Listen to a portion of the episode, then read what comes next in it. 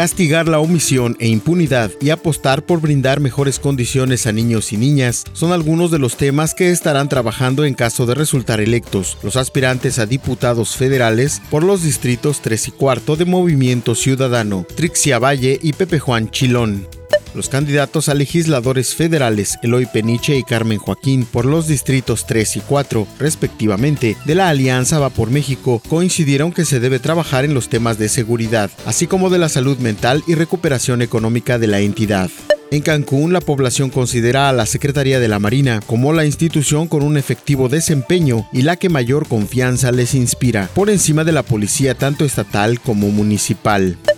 Toda la información completa a través del portal www.lucesdelsiglo.com.